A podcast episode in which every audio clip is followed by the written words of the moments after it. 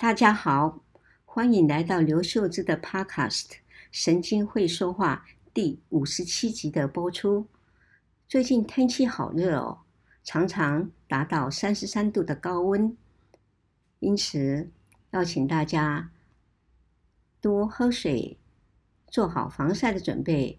出外的时候戴帽子、撑阳伞，常常到阴凉的地方歇息一下，以免中暑。因此，今天想在这炎热的天气和大家分享一篇小品文。这篇文章发表于二零二一年四月六号《联合报》的缤纷版，题目是“一碗一百二十元的红枣饭”。现在就让我们来听听吧。日前和好朋友到苗栗一家知名餐厅用餐，服务人员告知他们不供应白饭，只有红枣饭，一百二十元。我想这么贵的饭一定好吃，于是叫了一碗。送来的是寻常的饭碗分量，我们四个人小心翼翼的均分，我小口小口地。把它放到舌尖品尝，饭 Q 香，枣微甜，美味极了。回台北途中，我还在称赞红枣饭，说一碗一百二十元，虽然贵，但值得啊。朋友一听说，哪有这么贵啦？是二十元。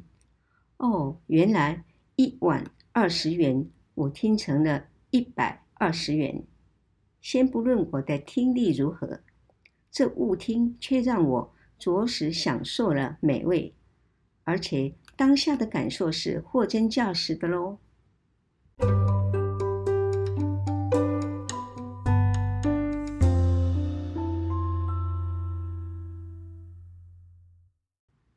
就像安慰剂不只是安慰效应 （placebo effect）。有时也能在大脑中产生与药物相同的作用，尤其是以止痛药与抗忧郁症药物最为明显，甚至可高达百分之四十。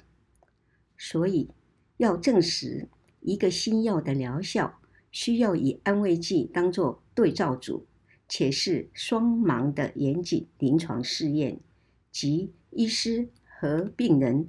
都不知道病人服用的是安慰剂或新药物，直至试验结束才能拆封解盲，比较两者的疗效。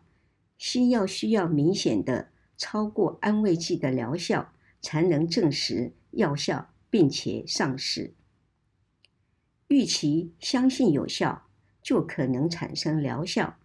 那么，预期或相信可能的副作用，也可能产生副作用，也就是反安慰剂效应 （nocebo effect）。因此，有些临床试验中，服用安慰剂这组竟然出现了与药物组一样的副作用，只是几率较低。可见，相信和肯定是力量，但用在对的地方哦。所以嘛。每天早上醒来，不妨对着镜子里的人说：“你是最棒的，是独一无二的。”或是“你的笑容很可爱”，在充满自信地出门。你怎么看待自己，怎么肯定自己，就会变成那样你喜欢的自己。今天就分享到这里，谢谢大家的聆听。我们下星期六再见，请记得肯定自己哦。